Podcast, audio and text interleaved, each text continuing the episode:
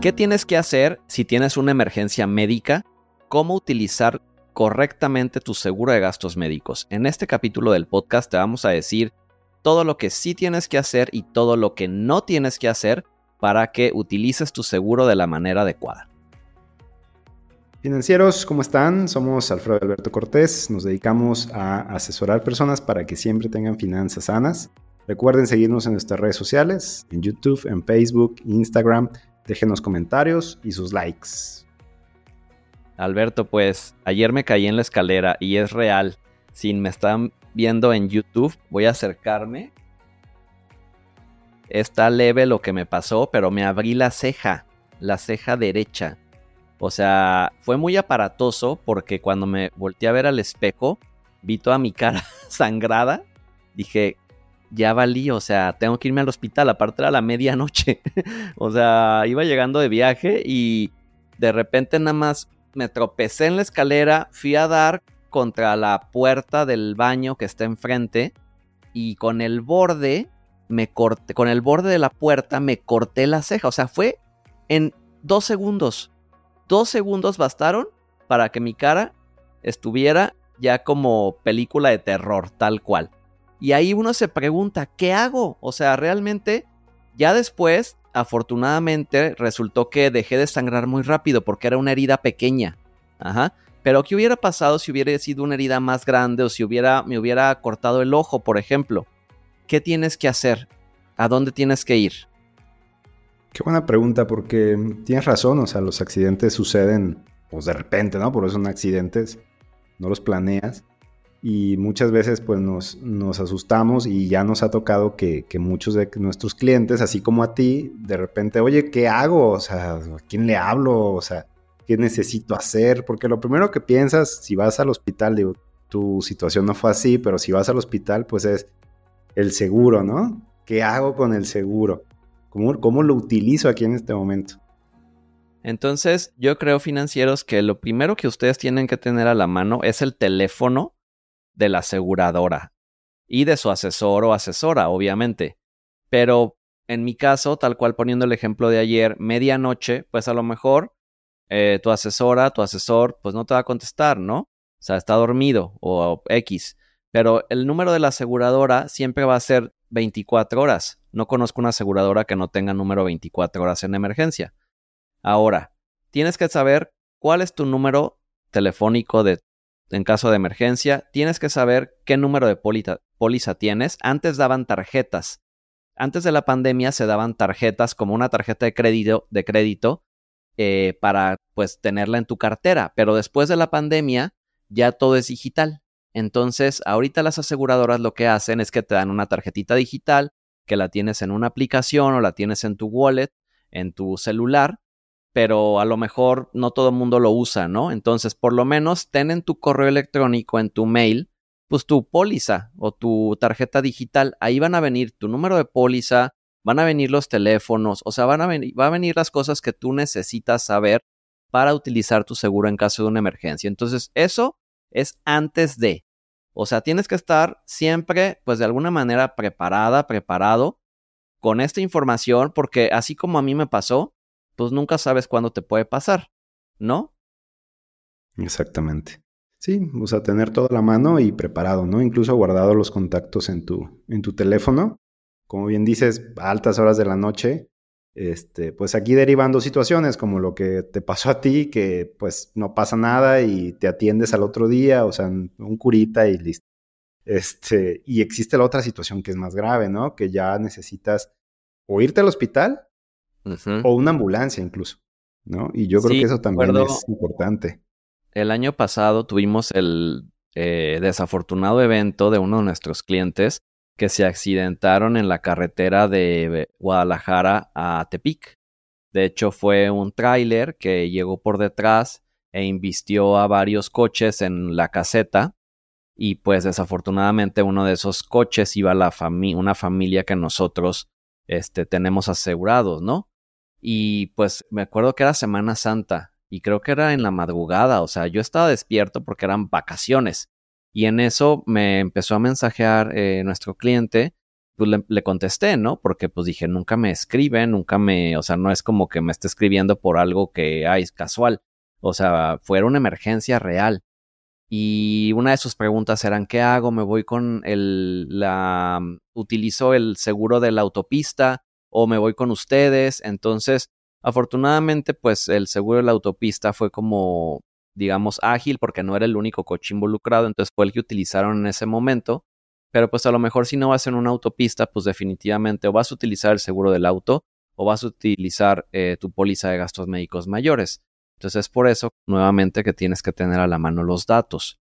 Como segundo punto, yo les diría que tienen que conocer de alguna manera em, qué tipo de hospitales cubre su póliza.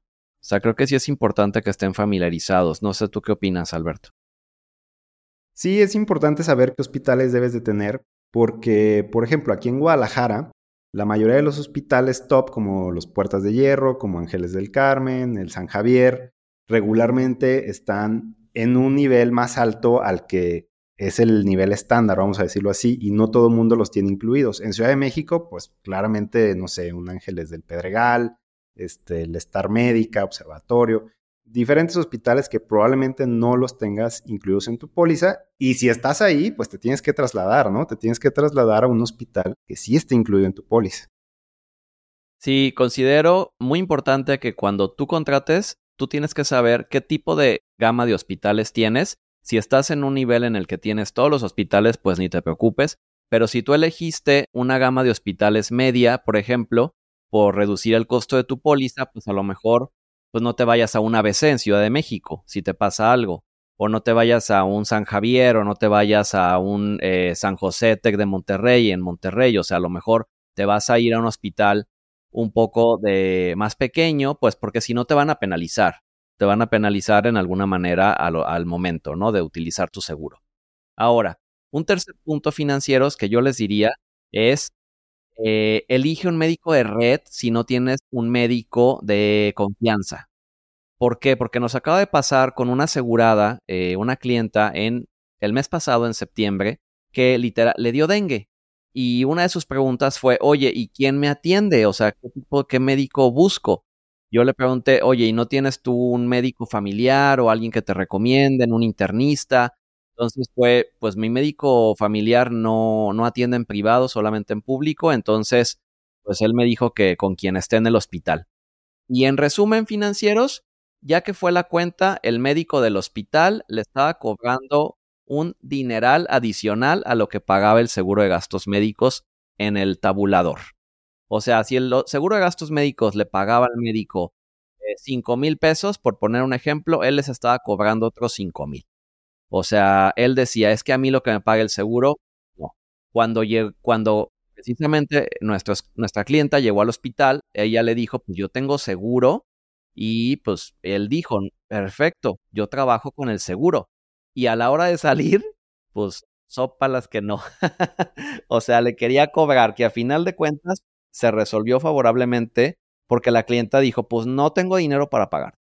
Ajá. Pero muchas veces pasa que si te atiende un médico que no es de red y que no es un conocido tuyo o recomendado o alguien de tu confianza, te va a querer sacar un ojo de la cara. Literal, un ojo de la cara.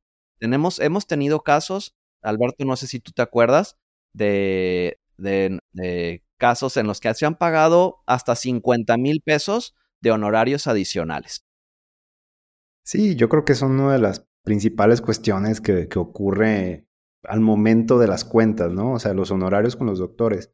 Porque, pues pasa que hay una diferencia a veces entre lo que cobra el doctor y, o más bien casi siempre hay una diferencia entre lo que cobra el doctor y lo que paga la aseguradora. Y más, si como tú dices, es el médico de no sé dónde que opera no sé quién y, por ejemplo, aquí en Guadalajara es muy conocido eh, Rafa Ortega, ¿no? Que es el, el médico de las chivas, por ejemplo. Y mucha gente va y se opera con él. Y aunque saben que cobra más, no importa, yo le pago la diferencia. Si tú estás de acuerdo con eso, perfecto. Pero si tu situación no es esa, mejor busca un médico que esté con el seguro y que sepas que te va a cobrar lo que le va a dar el seguro.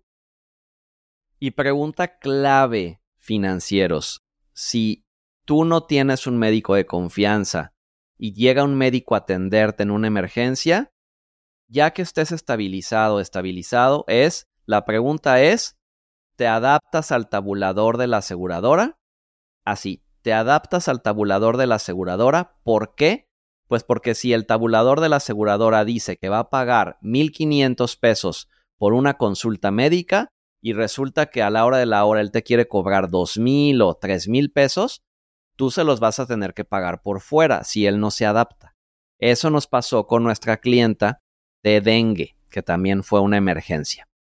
Entonces, eh, yo prácticamente me iría con estos puntos. Son sencillos, o sea, los repito.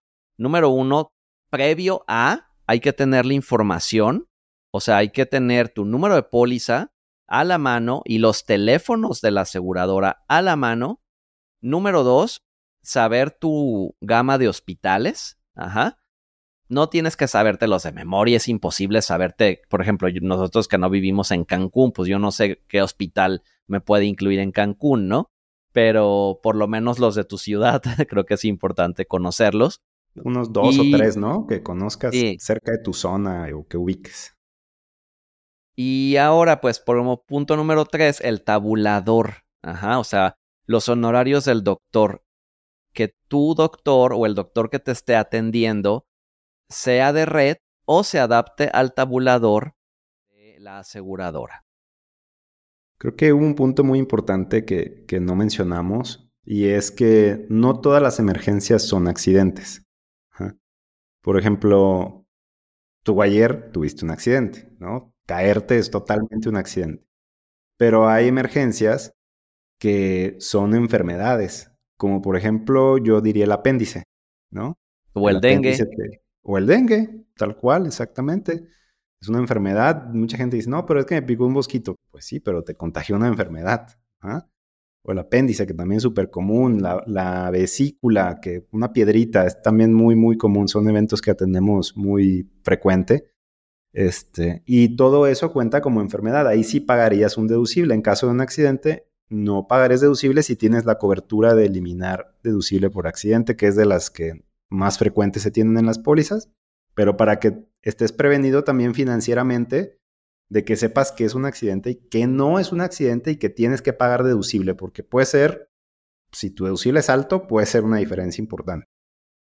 Claro, y les vamos a dejar por aquí en los comentarios si nos ven en YouTube el video donde explicamos qué es un deducible y qué es un coaseguro. Y si nos estás escuchando en Spotify, tenemos un video, un audio, un, un, este, grabado específicamente pues de este tema, ¿no? Para diferenciar deducible y coaseguro, que muchas personas de repente se confunden.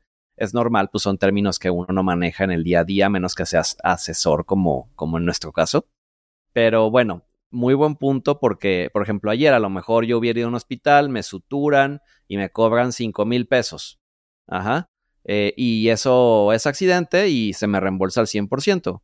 Pero si hubiera sido una enfermedad y fueron cinco mil pesos por una consulta en el hospital y mi deducible son 40 mil pesos, no me hubieran reembolsado nada, los tengo que pagar yo. Exactamente. Sí, por eso qué importante saber también que hay una diferencia. No por entrar por urgencias, ya significa que no vas a pagar deducible. Exacto. Y bueno, el tema de la ambulancia también como para finalizar, la mayoría de los seguros de gastos médicos incluyen ambulancia.